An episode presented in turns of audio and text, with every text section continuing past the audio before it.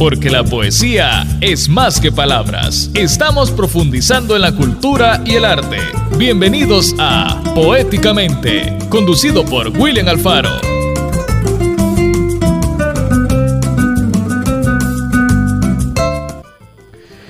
9 eh, de la mañana en punto, este 29 de enero de 2002, estamos finalizando este mes de enero de este año. Ha pasado muy, pero muy, muy, muy rápido este, este mes. Hemos tenido muchísimas actividades. La semana pasada se estuvo conmemorando la beatificación de Rutilio Grande, entre otros eh, beatos salvadoreños y eh, la alegría del pueblo salvadoreño en relación con esto. Nosotros acá en Poéticamente eh, estamos muy contentos de poder compartir este 2022 con ustedes y también de poderlo hacer eh, trayendo cultura. Así es que hoy tenemos un programa especial porque lo vamos a dedicar a la literatura infantil y para ello nos acompaña la escritora salvadoreña Isabel Barrientos, con quien vamos a tener ocasión de hablar largo, unos buenos minutos acá en punto 105 y hablar de su literatura, de sus libros, porque tiene varios libros que tienen que son un homenaje a personalidades salvadoreñas que han marcado al país con eh, y que con sus historias y obviamente que han inspirado a muchos. Además, eh, ayer les voy a contar, ayer entre otras cosas, porque nos despertamos eh, tristemente con la noticia de que había fallecido Diego Verdadero. Al final del programa vamos a estar hablando de él. Eh, ayer también se conocía de que se estaban conmemorando 69 años del nacimiento del rock and roll y es que un día, eh, como ayer, 28 de enero, 1951, el popular DJ Alan Freed creó el término que ha definido a este maravilloso género. Eh, la, cuenta especializada Quirker Rock Press eh, asegura de que se celebraron 69 años de la creación del término de rock and roll. El responsable de este suceso fue Alan Freed, este legendario DJ que encabezó el movimiento al programar este tipo de música dentro de su programa de radio. Eso fue en 1961. Él decidió bautizar el género que hoy le gusta a millones de personas alrededor del mundo. Fripp, quien fue conocido como el apodo de Mondo, se encargó de hacer que los fanáticos e incluso músicos comenzaran a aceptar el nuevo género que venía de la inspiración de los músicos que querían ampliar sus horizontes. Bueno, sobre estos orígenes del rock and roll hay varias eh, versiones, por ejemplo, eh, quién cuál fue la primera canción, este, a quién lo acunó primero. Bueno, se dice que el rock and roll eh, tuvo su origen en la fusión de géneros de música afroamericana. En 1947, Roy Brown hizo un blues llamado Good Rocking Tonight, que era una parodia del gospel, donde em, en lugar de rockear al Señor, se ponía la gente de la iglesia, como Deacon Jones y Elder Brown, a rockear.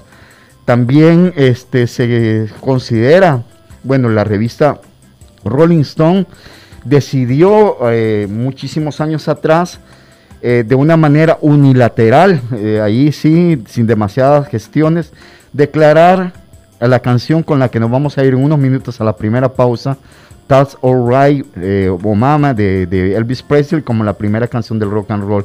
Pero hemos estado indagando y muchísima gente asegura de que el primer sencillo hit de Chuck Berry lanzado en 1955 eh, es una canción más representativa y me refiero a Maybelline. Eh, esta canción del rock and roll negro original y del papel de la guitarra eléctrica, pero algo tardía frente a las otras dos. Así es que estamos también recordando el origen del rock and roll.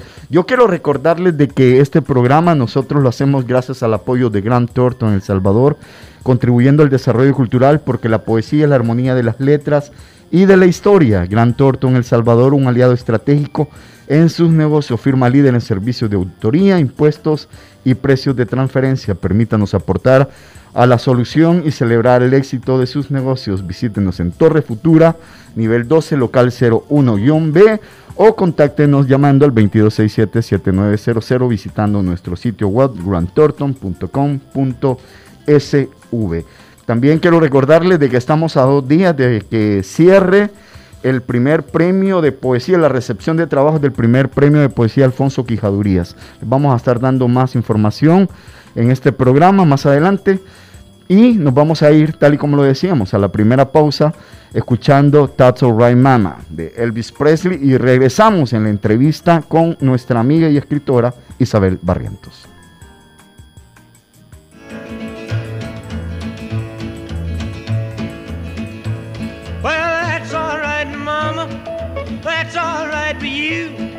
That's alright, Mama. Just any way you do, that's alright. That's alright. That's alright, Mama. Any way you do. Well, Mama, she done told me, Papa done told me too. Son, that guy you fooling, wish he ain't no good for you, but that's alright. That's alright. That's all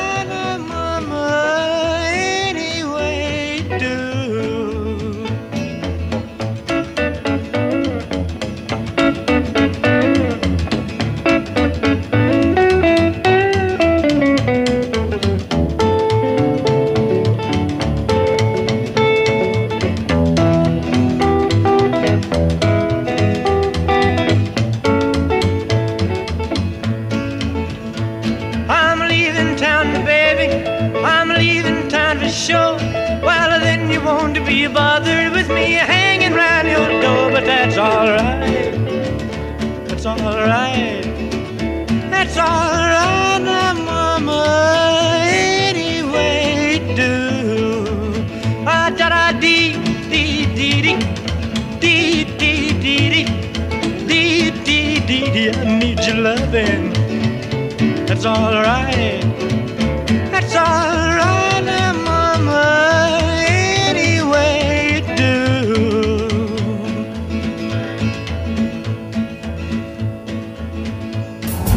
Tómate una pausa. En menos de un soneto regresamos, poéticamente. Porque la poesía es acción. Ya estamos de regreso con Poéticamente. 9 con 11 minutos, estamos en directo desde los estudios de Punto 105, el 105.3 FM, y bueno, y mandamos saludos a toda nuestra audiencia. Sabemos de que hay gente ahí que nos está escuchando, Ricardo López Aranía por su fiel sintonía, a Carla Santos también por eh, estarnos escuchando esta mañana de sábado, qué rico que se estén tomando un cafecito por ahí y escuchando poéticamente. Hoy eh, ya lo habíamos planificado desde la semana antepasada y desde el año pasado teníamos hablando de esta entrevista que para mí realmente me, estoy muy contento porque ya la habíamos y la habíamos considerado en el sentido de venir y poder hablar de la literatura infantil. El año pasado yo tuve ocasión de, presentar eh, un relato ilustrado, el primero, que se llama La Poesía. Y en una de esas presentaciones tuve la ocasión de conocer a Isabel Barrientos, se portó conmigo con una gran altura y, me, tuve oportunidad de conocer su, eh, su cantidad eh, de libros, de títulos, pero no solamente eso, sino que también entender eh, cómo es que ella tiene un método realmente... estoy tratando de encontrar la palabra, ejemplar, ejemplar para venir y hacer literatura salvadoreña, principalmente de los niños. Bueno, Isabel Barrientos es obviamente escritora salvadoreña de literatura infantil y juvenil. Eh, dice su biografía, su admiración por la naturaleza, así como su experiencia como docente, psicóloga y bibliotecaria, han sido importantes fuentes de conocimiento e inspiración a la hora de escoger las temáticas de su historia. Es autora de dos colecciones de cuentos, Aves Fascinantes y Árboles fascinantes, en los que incorpora como personajes principales a aves y árboles peculiares de la región centroamericana con el objetivo de mostrar a la niñez las características tan especiales pero tan poco conocidas de estas variedades. En las primeras de las, eh, de las colecciones se encuentran Lucía la Huacalchía, Bosque de los Pericos, Escuela de Pilotos. Este libro es bellísimo, tuve ocasión de leerlo el año anterior. El Chío Reportero de Quetzal Atorogós. Un tordito en- enamorado. Emergencia en el Sur. Este, este libro es increíble porque describe, ya ella nos lo va a contar, describe la situación que viven las aves del sur al momento de la migración y por qué no la están realizando. En la segunda, el mito del árbol de bálsamo, Guayacán, el árbol de acero y el soldadito de chocolate. También es cofundadora de Grelizales, la gremial de escritores de literatura infanto-juvenil salvadoreña y eh, presidente de dicha gremial desde la fundación en 2016. Ha colaborado como jurado del certamen literario Juegos Florales de los años 2017 y 19 en las categorías de poesía y cuento infantil. Hay muchísimas cosas eh, para hablar de, Isabel Barrientos. Bueno, recientemente ha iniciado una nueva colección de biografías homenajes llamadas Vidas Fascinantes y esta colección es muy pero muy interesante en la que se recopilan increíbles historias de la vida de salvadoreños de éxito como las que pretende despertar en los jóvenes el interés para lograr la superación personal. El niño de los trenes, es, este eh, libro tiene que ver con la vida del empresario y filántropo Oscar Panameño. Fue el, eh, fue el primero y nacido para volar la vida del capitán Carlos Dárdano. Es el segundo libro de esta interesante serie. Bueno, en poéticamente tenemos el honor de tener acá en directo en los estudios de Punto 105 a Isabel Barrientos. Bienvenida Isabel, ¿cómo está? Hola William, muchísimas gracias por la invitación. Gracias a- por tenerme por acá nuevamente. Estoy muy entusiasmada de hablar acerca de la literatura que comparto con todos los salvadoreños. Cuénteme, eh, vayamos un poco al, al origen. ¿En qué momento vino y se decidió a escribir literatura infantil y juvenil? Pues mire, fue un poco sin querer, le comento. Eh, yo inicié mi trabajo como docente en el Liceo Francés y solicité un cambio de pasar de aulas a administrar la biblioteca infantil. Y fue allí, en contacto con los libros, que una ocasión una colega llegó y me preguntó por un libro sobre alimentación saludable. Pero ella no quería un, un libro documentario que hablara acerca de la pirámide alimenticia, ni, ni nada de eso, nada técnico. Ella quería una historia para que los chicos entendieran la importancia de alimentarse sanamente, pero a través de un cuento que los hiciera soñar. Y yo me puse a buscar y no encontré nada. Entonces me extrañó muchísimo que Hurgó ahí en la biblioteca y Exacto. nada, nada, nada, no nada. había nada creado. Me pareció extraño, siendo un tema tan importante, tan de moda y sobre todo tan útil a esas, en esas pequeñas edades. Me llamó la atención que no hubiera nada sobre eso y dije, bueno, yo tengo unas ideas, vamos a empezar a escribir algo, aunque ya no salga a tiempo para entregárselo a esta maestra que lo requiere para ahora mismo, pero me, me entusiasmé así a crear yo el cuento a partir de vivencias propias. Eh, después el cuento se editó, se fue a ilustración. Ya cuando salió, pues fue para mí una sorpresa bonita saber que era del interés de mucha gente. Y fue así como empecé a dedicarme ya a hacer otros libros de otras temáticas que yo consideraba interesantes.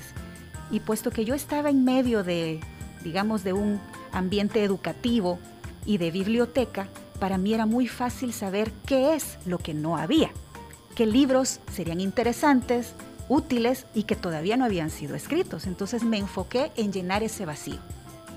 ¿Cuál fue ese primer libro? Fue este, mira, Lucía la Guacalchía. Lucía la Guadalchía. Este, este cuento es la historia, vaya, es un diálogo entre una guacalchía y un zanate.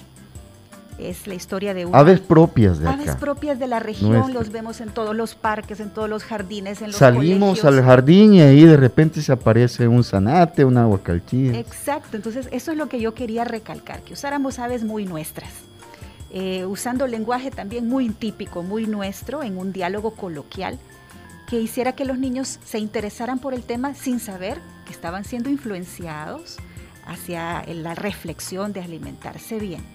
Pero como no lo abordo de una manera impositiva, sino a través de una historia simpática, pues los niños terminan aprendiendo el hábito sin sin proponérselo, vaya, sin que las, los padres o los maestros y, eh, ejerzamos, digamos, una influencia tan, tan, tan fuerte sobre ese tema. Yo, yo he podido observar, bueno, en el caso de la literatura infantil y juvenil, siempre tiene que, tiene que dejar una moraleja. Regularmente en, la en las novelas o en los cuentos basta con la historia.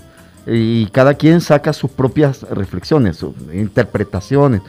Un, una- un cuento, mm, una novela puede tener diferentes eh, eh, interpretaciones, porque puede llegar a ser hasta, hasta subjetivas la valoración. Sin embargo, creo que los libros infantiles, y usted me va a corregir, los libros infantiles y los juveniles tienen que tener una moraleja. Pero en el caso suyo yo encuentro que tiene un, usted es psicóloga, tiene una, un valor pedagógico, o sea, es decir, estamos enseñándole a los niños, a los jóvenes. Sí, fíjate que sí. Eh, digamos que el corte de mis libros es un poco didáctico.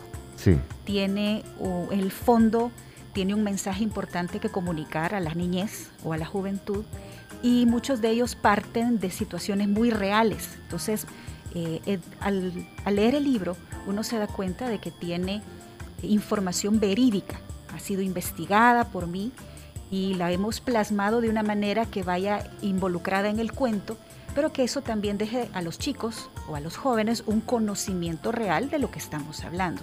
Por ejemplo, la colección de árboles, como tú decías al inicio, eh, tiene títulos de árboles que son eh, muy, muy típicos de la región centroamericana y, e informa a través del libro, a través de la lectura, sobre sus peculiaridades, dónde hay, en qué países están, cuál es su utilidad, su historia y cosas, eh, elementos que si no la juventud pues no la sabría porque ya no se transmite a nivel de voz populi, a nivel de conversaciones entre padres e hijos, entre nietos y abuelos, ya no se conversa mucho al respecto, entonces no hay manera de conocerlo si no es que a través de un cuento de este tipo. Y te quiero relatar que existe otro tipo de literatura que es nada más por el placer de leer. claro, La claro. literatura infantil y juvenil hay, hay alguna que no necesariamente lleva un mensaje moral o un aprendizaje, sino que es simplemente por el placer de disfrutar, de viajar y pronto espero poder incursionar en ese corte literario, porque de momento me he dedicado a los libros que dejan un mensaje, una sustancia, digamos, que, que pueda hacer que la juventud piense y nos ayuda de repente a, en las situaciones, eh, digamos, ecológicas, en lo que tiene que ver a árboles y, y aves. Para, para poder hacer esta parte que tiene que ver con la, la formación, porque estamos formando niños, enseñándoles en gran medida a que aprendan a conocer sus árboles y sus aves, en el caso de estas colecciones, obviamente hay un proceso de investigación. Es correcto. Es, es, eh, no es, eh, no es, ah, voy a hacer un libro y voy a hablar del torogós, por ejemplo. Pero me voy a, me voy a inventar una historia, eh, porque yo he tenido ocasión, ya lo decía, tuve ocasión de, de leer eh, el libro este de... eh, no, el, el, ya le cuento, el de el, el Bosque de los Pericos, que ese libro me encanta, me encanta muchísimo porque cuenta eh, la manera en la que describe de los vuelos, de los recorridos, cómo viajan por el país, etcétera. Este, pero también el otro libro, este, el de las aves de- del sur. Emergencia Ese, eh, me, me gustaría que eh, le hiciera una especie de, de- un, bueno, un comentario a la audiencia de qué trata este libro, más o menos para que ellos vayan eh, entendiendo de, de qué estamos hablando. Fíjate que este fue el segundo que escribí. El de Aves del, de Aves del Sur. Emergencia en el Sur es un cuento ambientado en el sur de América, allá por Chile, Argentina. Mi papá me ha hablado mucho de esos horizontes porque él tuvo la oportunidad de estudiar su universidad por allá. Entonces, eh, este libro se ambienta en el sur y relata la historia de aves, de un grupo de aves del sur, que deben de migrar hacia el norte al momento en que se pone, en que se cambia el clima, en que empieza el invierno en el sur pero que pues lamentablemente no se les ve migrar y los científicos y la gente está alarmada y pregunta, y bueno, ¿y por qué este año no migraron? Y eso es real, eso es congelar". verídico. Eso. Pues fíjate que no, esta sí es una historia completamente inventada que también tiene eh, como tema la, la alimentación saludable. Ok. Entonces, eh, ya, ya te vas imaginando por qué es que las aves no logran migrar, ¿no? Claro, claro. Entonces resulta que los científicos van e investigan, las observan y ven que lo que no pueden es volar porque están gorditas. De alguna manera ya se han, Han comido tanto mal. que ya no pueden, ya no fortalecen sus alas. Exacto, entonces no se han alimentado con lo que deben de alimentarse para su especie. Y van a observarlas y encuentran que las aves se han como humanizado. Han creado negocios de, de comida chatarra o ya no toman agua natural, sino que agua carbonatada. Todos sus alimentos eh, mariscos los aderezan con mayonesa y entonces, claro, han subido de peso y por eso es que no logran volar.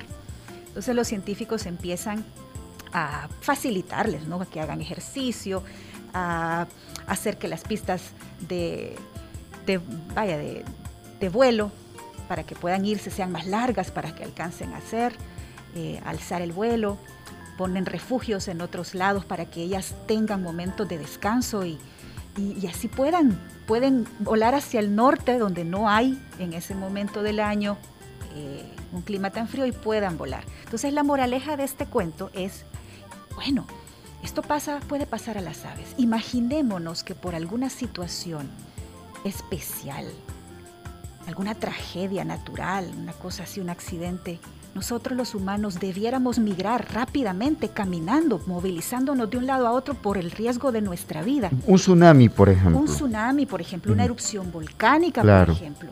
¿Cuántos pudiésemos caminar largos recorridos para salvar nuestra vida si estamos como estamos? Claro, claro. si estamos mal de nuestros organismos por alimentarnos deficientemente. Entonces, es una reflexión como para decir, bueno, ¿realmente nos estamos alimentando bien? ¿Esto es lo que queremos? Y de ahí fue que, que partió este libro que ha sido bellamente ilustrado. Tiene ilustraciones muy lindas a cargo de Gracia Morán. En aquel entonces era estudiante de diseño gráfico de la Universidad José Matías Delgado. Ahora ya es una licenciada en esta materia y pues tiene un, un lindo toque para, para las ilustraciones. Todos, todos sus libros están ilustrados. Sí, Hay diferentes tipos, diferentes colaboradores Así es. y colaboradoras. Por ejemplo, veo este eh, de Lucía La Guagalchía, de Gabriela Sofía Cerón.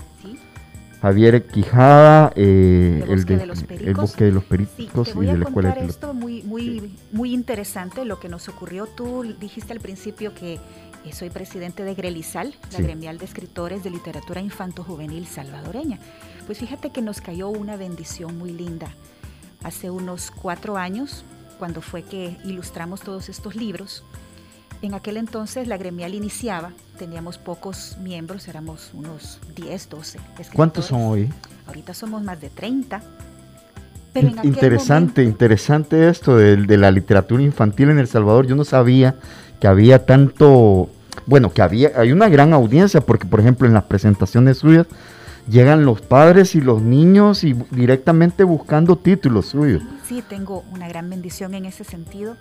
Pues quiero contarte que en ese momento, cuando Grelizal iniciaba, eh, la Universidad José Matías Delgado se acercó a nosotros para ofrecernos que eh, ilustrar cuentos, ilustrarnos los cuentos, porque ellos nos dijeron, nosotros tenemos una materia que se llama diseño editorial y como parte de, de, digamos, de pasar a probar esa asignatura, hay que ilustrar un cuento. Entonces, ¿por qué no hacerlo de un cuento real que vaya a salir a la venta después para que nuestros alumnos experimenten, el, o sea, vivan la experiencia completa de negociar con el autor qué se ilustra, cómo se ilustra, qué estilo? Y así ellos, por un lado, viven la experiencia tal como debe de ser y ustedes obtienen un libro ilustrado que va a poderse, eh, va a poder vivir, porque va a poderse vender, va a poder llegar al público, no se va a engavetar como Correcto. todo proyecto universitario que muchas veces no, Esto no es tiene más tangible, trascendencia. esto es tangible Tom. Exacto, por eso es que los libros todos los ves con ilustradores distintos, porque en aquel momento eran estudiantes de esa asignatura, creo que es tercer año o cuarto año de la carrera, entonces, eh, pues diseños lindísimos, eh, yo de verdad muy sorprendida con los resultados, con, la- con el talento de estos jóvenes, que como te digo, hoy ya son licenciados porque ya pasó el tiempo. Y de ahí fue que yo, bueno, cuando terminó el proyecto, empecé a buscar algunos para que ya me ilustraran de forma privada, digamos, ya no por medio de la asignatura, sino yo costeando eh, pues todos sus honorarios y fue así como surgieron estos dos, los últimos dos. Los últimos dos títulos que tienen que ver con homenajes eh, a grandes personalidades del país. Exactamente, son biografías homenaje, son libros eh, ya orientados a la juventud, ya no a la niñez, para que ellos, eh, tú sabes, al momento... Ha- han de- crecido los lectores suyos entonces. Sí, ya no son, vaya, iniciamos con Lucía la Guacalchía para niños de primer grado, Sí. que es cuando se manifiesta esta problemática, y ahora ya estoy haciendo libros para jóvenes que pueden ir de los 12 años en adelante, porque bueno, jóvenes somos todos, ¿no? Y de alguna manera, aunque ya estemos centraditos en nuestra vida o nuestros quehaceres, pues es interesante leer cómo le ha ido a otros salvadoreños que viviendo acá, a pesar de todas las vicisitudes que implica muchas veces vivir en El Salvador, todas las, las situaciones que nos toca vivir, ellos han triunfado acá, ellos se trazaron un camino, lo lograron, ahora ya son personas mayores, pero satisfechos de haber logrado el éxito en su país. Y como es muy loable esta situación, fue que yo decidí hacer estos cuentos eh, en los que narro su vida y deja al final un muy lindo sabor de boca el saber que naciendo, creciendo y desarrollándose en El Salvador, uno puede realizar sus sueños. Estamos hablando de la, de la vida del empresario y filántropo Oscar Panamiño y del capitán Carlos Dardan. Correcto. Dos libros, eh, ¿de qué año a qué, de qué año son estos, estos títulos? Pues mira, El Niño de los Trenes lo lanzamos en el 2019. 2019. Es la historia del caballero Oscar Panameño. Él es un empresario eh, muy conocido en El Salvador. Es- él es el propietario de la empresa Torogos, el sello de lo bello. Y él parte pues de una infancia con muchas dificultades económicas, con carencias emocionales, digamos, afectivas, porque su madre muere cuando él era muy, muy niño. Y la vida se le planteaba muy difícil en Sonsonate. Pero él empieza a, a acercarse a la, a la compañía de trenes y adquiere sus primeros trabajos allí muy jovencito y empieza a recibir unas cuotas de sabiduría de parte de gente que, que lo conoce de repente y esas cuotas de sabiduría, esos mensajitos, esos, esas frases que quedan en la mente y que le dirigen a uno muchas veces el rumbo, es lo que él experimentó y yo traté de plasmar en este libro, para que esas frases, esas, esas cuotas de sabiduría le lleguen a los jóvenes cuando lean esto. Tuvo ocasión para estos libros que son, eh, bueno, biográficos. Eh, tuvo ocasión de conversar con ellos, de conocer su historia. Completamente. Eh, por supuesto, Sí. me acerqué a ellos eh, para conocer su historia de primera mano, también para obtener su colaboración a la hora de los dibujos, a la hora de, de hacer las ilustraciones, para que tuvieran, se apegaran mucho a la realidad de ellos. Entonces, eh, los libros los hemos hecho prácticamente hecho juntos. Ellos son conocedores de sus historias y ellos muy, muy contentos de que yo les haya tomado como, como personalidades importantes a destacar en el medio salvadoreño. Ellos me lo han demostrado siempre. La idea ha sido mía, pero pues ellos lo disfrutan muchísimo, al punto de que, esto es muy simpático, antes con mis otras, otras colecciones de libros, pues la gente me llamaba a mí para que yo llegara a contar el cuento, firmar el autógrafo, me tomara la foto con el niño. Ahora ya no me llaman a mí con esta colección, son a ellos que los llaman. Directamente a ellos lo buscan. Sí, ellos son las estrellas de- del momento porque los libros están basados en Claro, sus claro, desde luego. yo muy triste, bueno, digo yo, se fue el bebé de papel, ya está volando solo, ya no me necesita. Eh, pero ese es el, el fondo en realidad interesante de este tipo de, de- de literatura, que al final sea tan eh, memorable para los niños y para los jóvenes. Decir, ah, mira, este, él es el eh, capitán Carlos Dardan, mítico. Lo, leí su historia en un libro de Isabel Barrientos. O el caso de- del, del bosque de los pericos que cuenta cómo es este el tema, las parvadas son las de, de los pájaros sí. y cómo, cómo, cómo vuelan, el tema de, de cómo se van preparando para aprender a volar, etcétera. Todo, todo, todo este tipo de cosas. ¿Dónde encuentran sus títulos? ¿En, qué sitios? Todas las librerías, vaya, en la librería de la En UCA. todas las librerías. Librería de la UCA, tanto en campus como Sí. en Soho Cascadas, en todas las librerías La Ceiba, La sello. en Punto Infantil. Hay una tienda en línea que se llama Míos Shop, que es salvadoreña, también pueden encontrarlos allí. En casa de la abuela, allá en, en Suchitoto, que es un lugar, un café, boutique, hotel, allí también está a la par de la iglesia. Y los he tratado de ubicar, eh, vaya, en La Piscucha también, que es una venta de artesanías ubicada en algunos hoteles capitalinos. Los he tratado de ubicar tanto en librerías como en lugares donde sé que los hermanos lejanos los van a ver y van a poderse llevar un pedacito de lo nuestro para sus sobrinos, sus nietos, que casi siempre eh, en Estados Unidos o en otras partes del mundo no tienen acceso a literatura infantil salvadoreña porque también la literatura infantil salvadoreña estuvo dormida por muchísimos años. Y desde ¿Por qué? hace un tiempo, pues mira, los exponentes de entonces eh, tuvieron eh, mucha producción allá por los años 70, 80 y luego, no sé por qué razón, seguramente hubo problemas a nivel de, de publicar, a nivel de, de tener los elementos para publicar, porque antes eh, forzosamente tenías que hacerlo a través o del gobierno, Ujú. O de una editorial que creyera en ti e invirtiera en tus textos. En mi caso no he necesitado ninguna de las dos opciones porque yo me autopublico. Y en Grelisal, que es la gremial de escritores de literatura infanto-juvenil, hacemos todos unas autopublicaciones. Eso nos permite hacer que nosotros invirtamos en nuestro ilustrador, nuestro editor y que el libro salga a la venta y no se quede como un proyecto, un sueño que muchas veces ocurría, ¿no?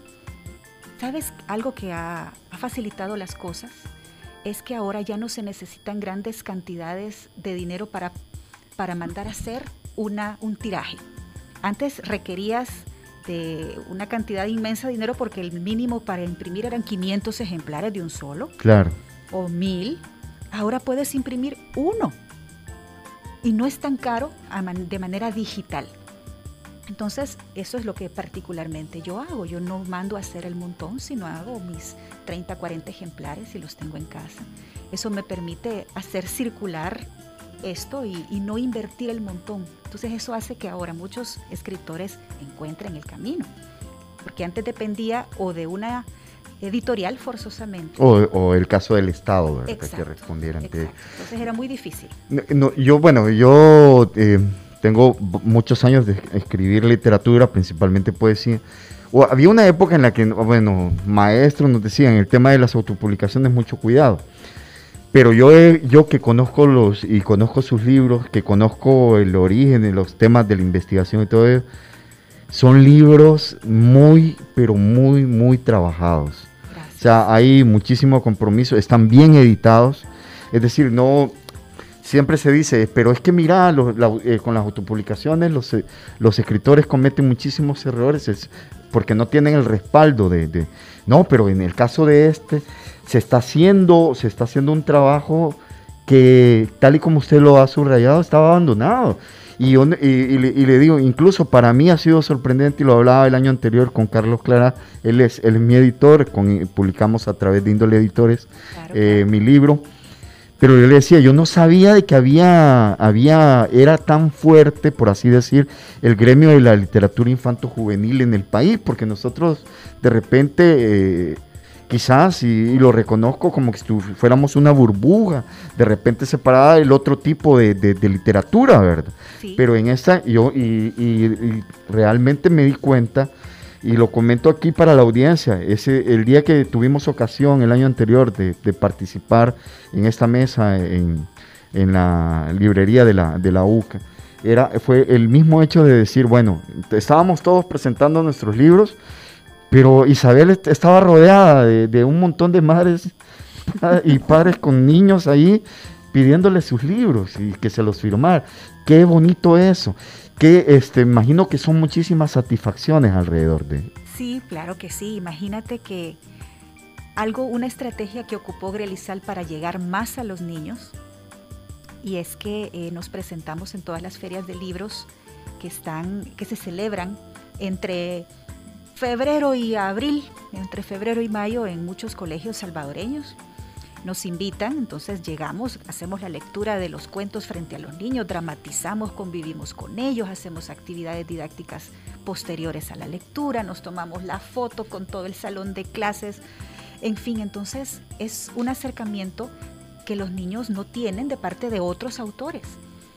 Por ejemplo, si ellos leyeran literatura española, por ejemplo, colombiana, mexicana, está muy bien, pero no tienen oportunidad de conocer al autor ni de platicar un ratito con él.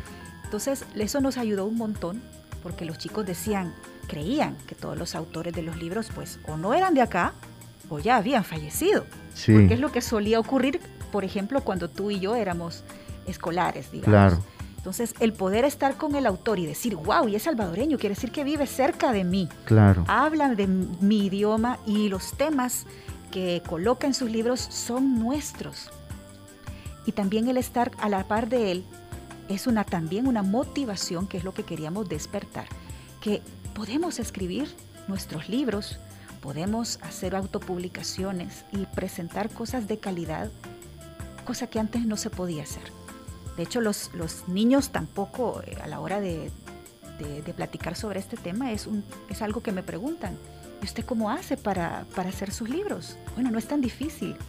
Ellos piensan que es una cosa muy complicada, pero ya al explicarles, eh, ellos incluso pudieran ser futuros autores de aquí a unos años. Claro que sí. Porque el, el, camino ya está hecho, ya lo hicimos. Al principio, pues cada escritor, antes de, de no pertenecer a Grelizal, cada escritor lo hacía por su cuenta, estábamos aislados, pero al unirnos bajo la sombría de esta gremial, compartimos un montón de experiencias trámites que se tienen que llevar a, cabo para poder publicar un libro. Por ejemplo, eh, sacar el número de ISBN, que es como el DUI de cada libro. Eh, hacer el proceso de registro en el, CNR también. Eh, cómo conseguir editores para que le editen su texto. Dónde abocarse para conseguir ilustradores. Luego, cómo hacer para conseguir impresión, o sea, la imprenta, cuáles, cuántas, dónde, cuánto cuesta y finalmente dónde poder vender tus libros. Antes lo hacíamos cada uno por su cuenta y estábamos perdiendo mucho Ahora están organizados, sí, eso es muy bien. Más fuertes. Y lo bonito también es que los mismos autores, los mismos colegas, son nuestros primeros lectores de los textos y ellos nos hacen observaciones. Ah, qué bien. Ellos nos dicen, mm, esto no, no cierra bien, aquí necesitamos un final con más fuerza o el inicio está un poco débil, necesitamos captar mejor la atención del lector. Entonces todo el proceso se, se somete, digamos, a sus, a sus impresiones, a sus experiencias.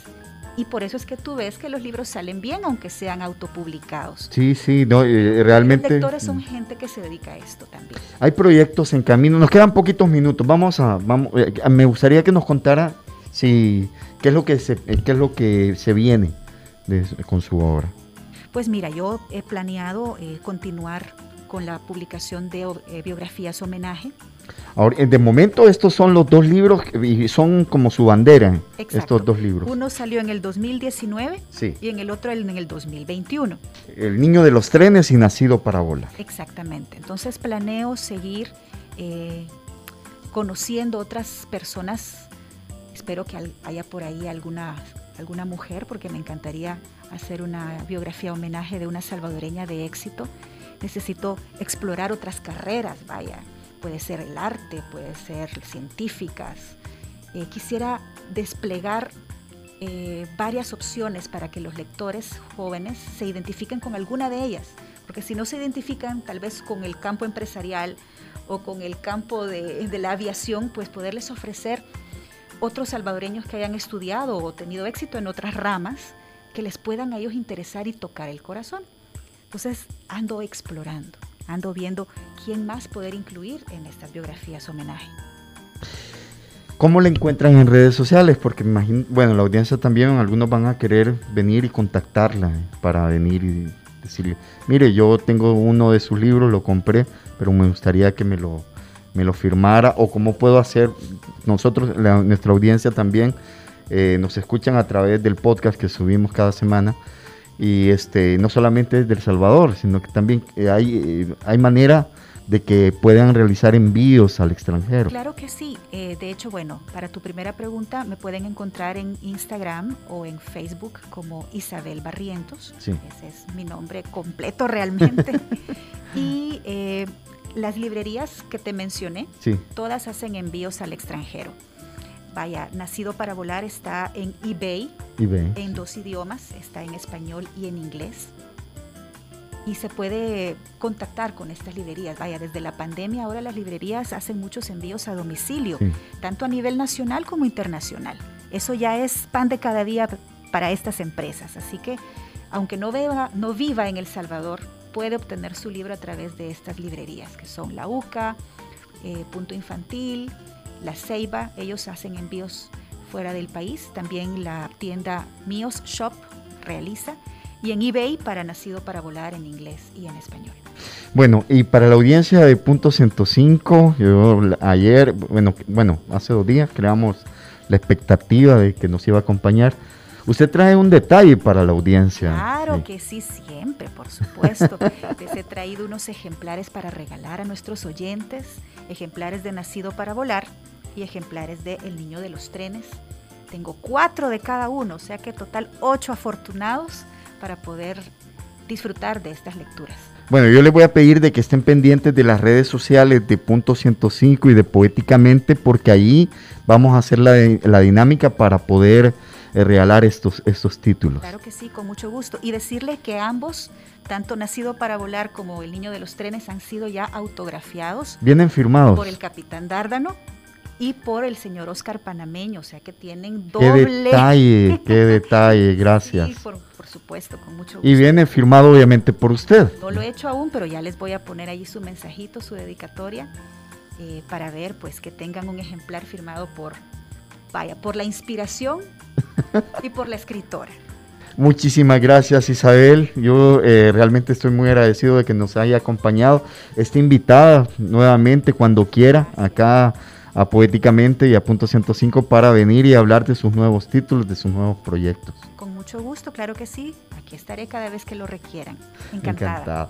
Bueno, eh, quiero recordarles de que este programa nosotros lo hacemos gracias al apoyo del Gran Torto en El Salvador, contribuyendo al desarrollo cultural, porque la poesía es la armonía de las letras y de la historia. Gran Torto en El Salvador, un aliado estratégico en sus negocios, firma líder en servicios de auditoría, impuestos y precios de transferencia. Permítanos aportar a la solución y celebrar el éxito de sus negocios. Visítenos en Torre Futura, nivel 12, local 01-B o contáctenos llamando al 22 677900 visitando nuestro sitio web grantorton.com.sv. Nos vamos a la pausa escuchando Maybelline de Chuck Berry.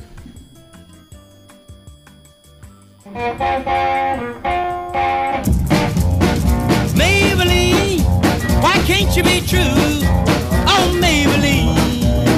Can't you be true? You done started doing the things you used to do. As I was motivating over the hill, I saw Maybelline in a coupe de ville. A Cadillac rolling on an open road, nothing out to run my V8 A Cadillac doing about 95, moves bumper to bumper, rolling side to side. Maybelline, why can't you be true? Oh, Maybelline, why can't you be true? You done started back doing the things Cadillac pulled up to 104, before got hot and wouldn't do no more. The gun got cloud and started to rain. I tooted my horn for the passing lane. The rainwater blowing all under my hood. I knew that was doing my motor good. Maybelline, why can't you be true? Oh, Maybelline, why can't you be true? You done started back doing the you used do. Oh,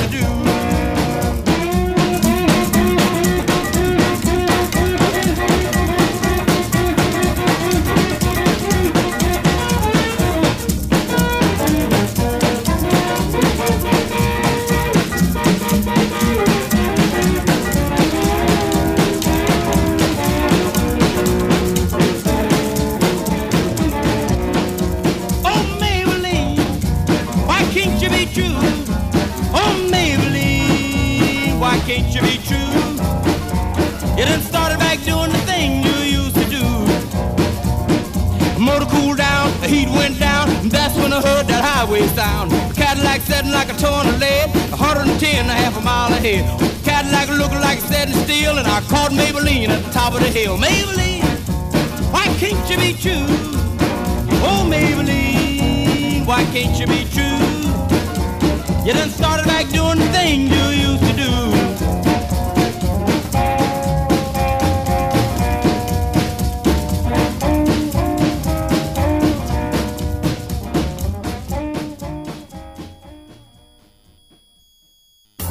Porque la poesía es acción. Ya estamos de regreso con Poéticamente.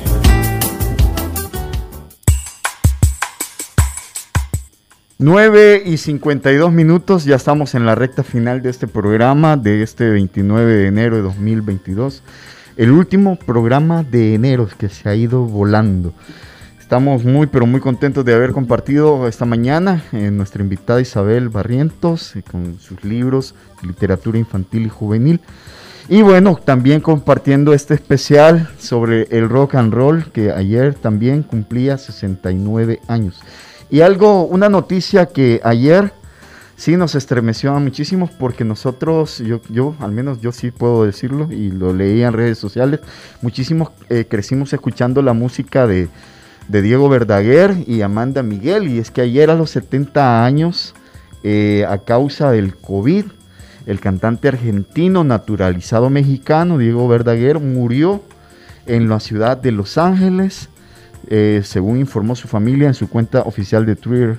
También su esposa Amanda Miguel despidió al reconocido artista con un mensaje en su cuenta oficial de esta misma red. En un comunicado que tuvo la, eh, eh, el medio CNN, asegura que la compañía discográfica Dian Music señaló que el artista falleció por consecuencias del COVID-19 Agregaron que este, desde diciembre de 2021 le detectaron el virus y fue hospitalado. Su pérdida es insustituible e irreparable, pero su obra permanecerá por siempre, han expresado. Según la disquera, los restos del cantante serán cremados en Estados Unidos y la familia por el momento no brindará declaraciones. Por su parte, varios medios de prensa como eh, San Diego, Unión Tribune y, Telemundo publicaron ayer un comunicado de la hija de, Verdaguer, Ana Victoria, con absoluta tristeza, lamento informar a todo su público y amigos que papá dejó hoy su cuerpo hermoso para continuar su creatividad de otra forma en la vida eterna, escribió la hija del cantante. Verdaguer nació en Buenos Aires, Argentina, en 1951 fue intérprete de éxitos como Volveré, que ya vamos a escucharlo, eh, El Pasadiscos y La Ladrona, esta canción que muchísimos ayer estaban cantando. Desde muy joven saltó a la fama por uno, en uno de los programas más populares de Argentina y empezó una prolífica carrera musical que lo acompañaría, eh, bueno, que acompañaría a generaciones de músicos y muchos más. La carrera de Miguel Atilio Bocadoro Hernández inició a los 16 años, que más tarde sería conocido como Diego Verdaguer.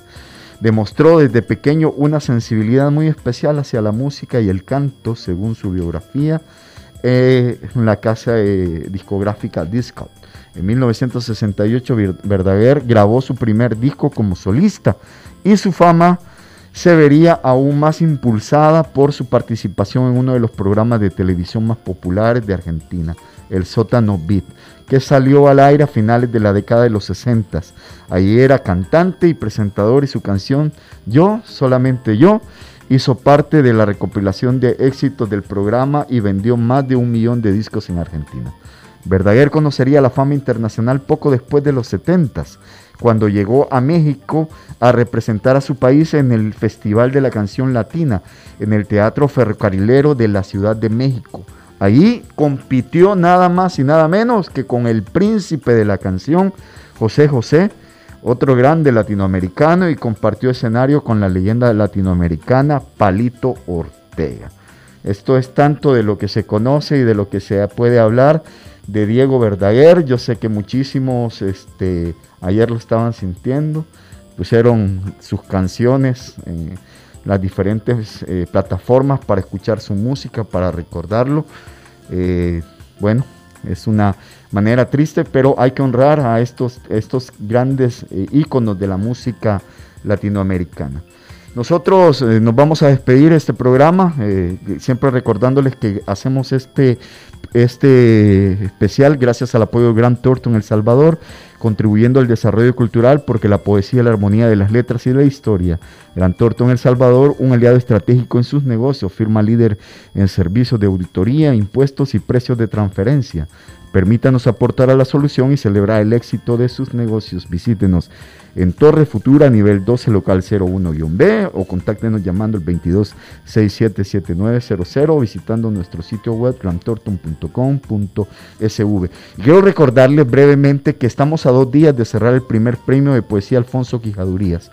Les recordamos que está abierta la recepción de los poemarios para el primer premio, gracias al patrocinio de Grant Thornton, alianza con Poéticamente, punto 105, Índole Editores y la revista cultural Escarabajo. El certamen tiene un premio en metálico de mil dólares y la publicación de 300 ejemplares del poemario ganador.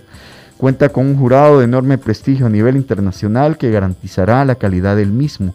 Las bases de competencia están publicadas en la revista cultural Escarabajo y usted las puede leer en el link que está en las cuentas de poéticamente.105 y la revista cultural El Escarapa. Eh, dos días, cierra el lunes, así es que pueden hacer llegar sus poemarios. Puedo con certeza decirles de que ha caído una enorme cantidad de participaciones, así es que se está garantizando la calidad también del mismo. Y bueno, nosotros nos despedimos oyendo a Diego Verdaguer con su gran título Volveré y yo volveré la próxima semana acá en Poéticamente.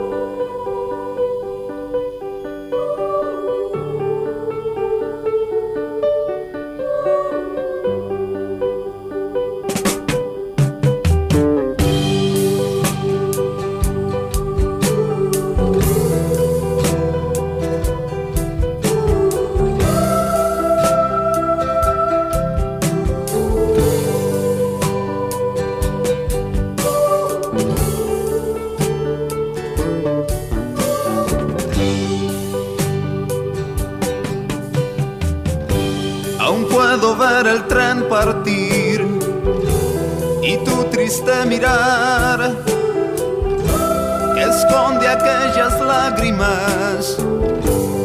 Volveré, ¿cómo podré vivir un año sin tu amor? La carta dice espérame, el tiempo pasará.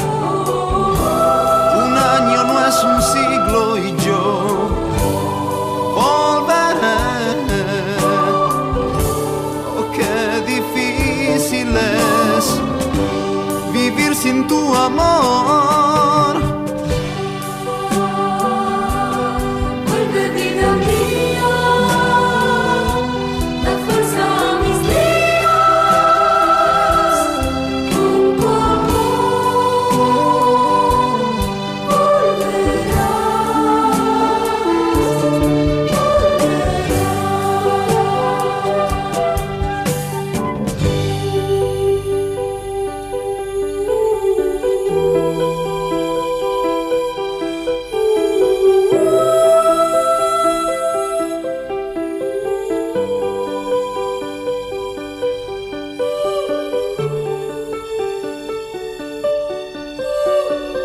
Este capítulo llegó a su final. Recuerda, somos Poéticamente, todos los sábados a las 9 de la mañana por punto 105.